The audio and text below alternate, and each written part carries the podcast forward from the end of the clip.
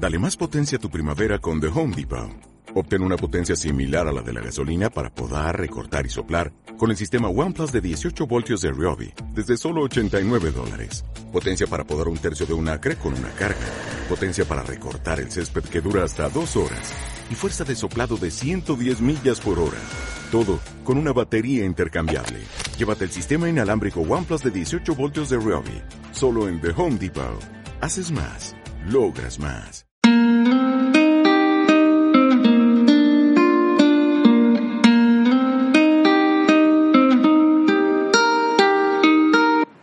Buenos días desde Academia Cruellas, un lugar de encuentro donde hablamos de historia, arte, filosofía y otros saberes clásicos.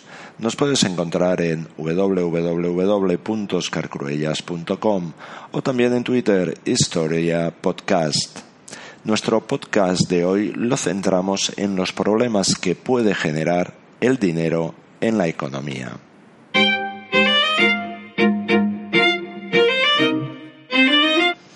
Entendemos por economía monetaria aquella en la que se utiliza el dinero para facilitar las transacciones, a diferencia de lo que ocurre en una economía de trueque.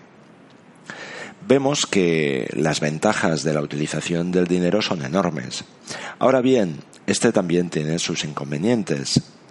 ¿Por qué? Porque el dinero soluciona un problema, que es el intercambio, pero su propio éxito implica unos desarrollos, es decir, crecimiento económico, división del trabajo, y estos desarrollos plantean nuevos problemas.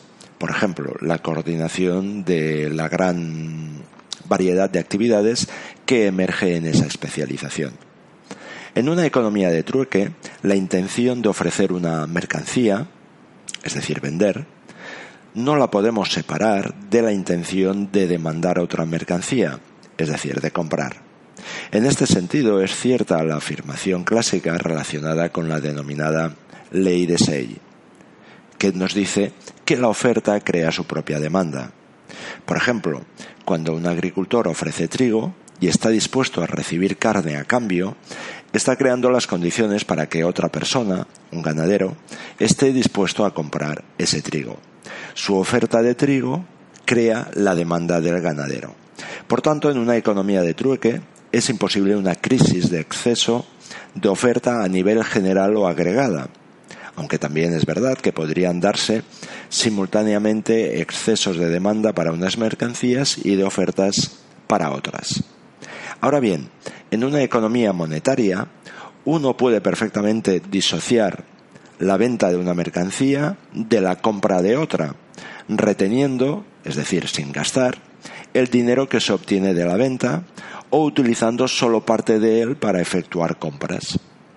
Más generalmente podemos decir que mediante el expediente de acumular dinero podemos incurrir en un ritmo de ventas superior al de compras y mediante el expediente de desacumular dinero podemos provocar lo contrario, en una economía monetaria, por tanto, no se da una interdependencia lógica y necesaria entre lo que es la oferta agregada y la demanda agregada, pudiéndose generar fácilmente, a través de cambios en la oferta y la demanda, de dinero.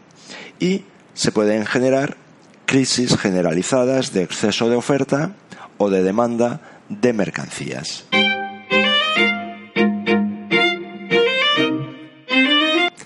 Consideremos a modo de ejemplo el desarrollo de lo que podríamos llamar una crisis de demanda o una depresión de tipo keynesiano, que solo es posible en una economía monetaria. A estos efectos, pensemos en una economía con tres sectores o mercados, el laboral, el de mercancías y el de dinero. Supongamos una situación inicial en la que los tres mercados están en equilibrio, de manera que se da igualdad entre la oferta y la demanda a los precios y salarios existentes. ¿Qué quiere decir esto? Bueno, esto quiere decir que todo el que quiera comprar bienes encuentra un vendedor al precio vigente y todo el que quiere venderlos encuentra un comprador. Igualmente, no hay parados, a los salarios vigentes, ni vacantes no ocupadas en las empresas. Es decir, hay un pleno empleo. Y los sujetos tienen todo el dinero que desean, y no más ni menos. Supongamos seguidamente que tiene lugar una disminución en la oferta de dinero o un aumento en su demanda. Los motivos para ellos pueden ser múltiples, pero ahora no nos interesan.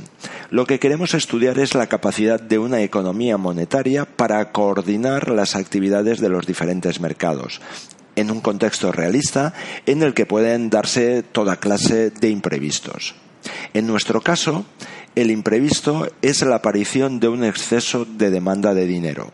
Por ejemplo, una mayoría de agentes económicos desean mantener en su poder unas existencias de dinero más elevadas y para ello deciden disminuir su ritmo de compras.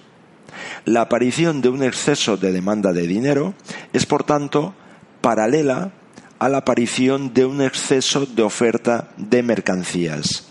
No se pueden vender todas las producidas al precio actual.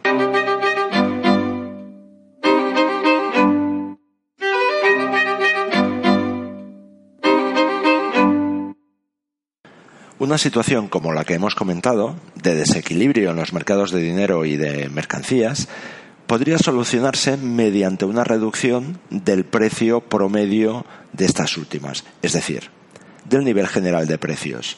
Esto abarataría las mercancías e incrementaría su demanda, lo cual eliminaría el exceso de oferta que antes hemos comentado. Simultáneamente, al reducirse el nivel de precios, aumentaría el valor real del dinero, es decir, lo que podemos comparar con una unidad de dinero, y eliminaríamos así el exceso de demanda del dinero. Es lo mismo, por ejemplo, tener 100 unidades de dinero con un nivel de precios determinado que 200 unidades con un nivel de precios doble que el anterior. Una disminución de precios puede satisfacer un exceso de demanda de dinero porque colma de alguna forma dicho exceso. Pero también podría ser que a corto plazo no se pudiesen reducir los precios en la cuantía necesaria para solucionar el desequilibrio en estos dos mercados. Bajo esta última hipótesis, que parece bastante realista, las empresas reaccionarían a la menor demanda de mercancías reduciendo el ritmo de producción y, consecuentemente, su necesidad de trabajo. De esta forma, las empresas producen menos y se puede restablecer el equilibrio en el mercado de mercancías, a costa, eso sí, de generarse un exceso de oferta, es decir, incrementarse el desempleo en el mercado laboral. Aún hay más, como consecuencia de todos estos desarrollos, podría darse finalmente una rebaja significativa en el nivel de precios de las mercancías, para las que existe un exceso de capacidad de producción instalada. Y también podría darse una rebaja significativa en el nivel de salarios. Esto podría llevar a una situación en la que se eliminase el exceso de demanda de dinero. Recordemos que al disminuir el nivel de precios aumenta el valor real de una cantidad dada de dinero. Pero este exceso de dinero se puede perpetuar y podría perpetuar el problema del desempleo.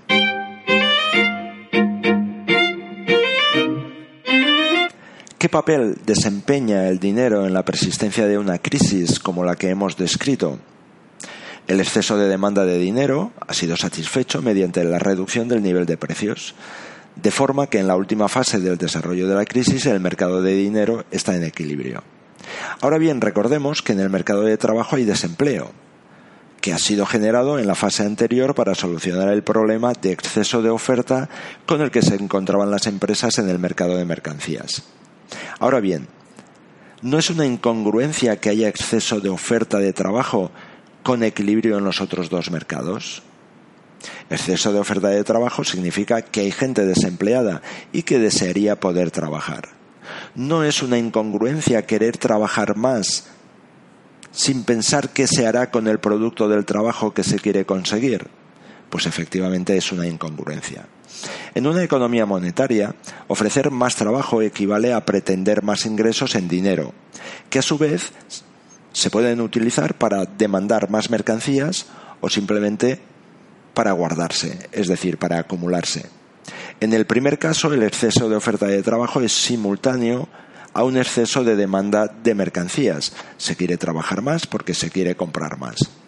En el segundo, el exceso de oferta de trabajo es simultáneo a un exceso de demanda de dinero. Se quiere trabajar más porque se quiere tener más dinero. Recordemos, sin embargo, que habíamos supuesto que la disminución en el nivel general de precios equilibraba el mercado de dinero, eliminándose así la posibilidad del segundo caso. Por lo tanto, nos quedamos con el primero, por hipótesis, porque además es el típico en la tradición keynesiana y porque parece también el más realista. ¿Qué está realmente ocurriendo? Sencillamente que se quiere trabajar más para comprar más mercancías. Pero como estamos en una economía monetaria, este exceso de demanda de mercancías no puede ser percibido por las empresas que las producen hasta que los trabajadores consigan en esas mismas empresas el trabajo que buscan y obtengan medios de pago, es decir, el dinero, para hacerla efectiva. Como estamos en una economía monetaria, los trabajadores no pueden ni quieren ofrecer su trabajo directamente a cambio de mercancías. Así pues, falla la demanda efectiva, la demanda de mercancías.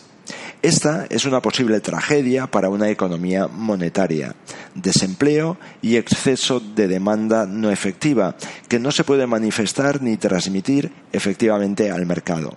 Y es una tragedia porque, empleando a los desempleados, se podrían producir las mercancías para las que hay exceso de demanda, y a la vez se les proporcionarían los medios de pago que permitirían que dicho exceso fuera efectivo. En definitiva, se podría volver a la situación inicial de equilibrio general con pleno empleo.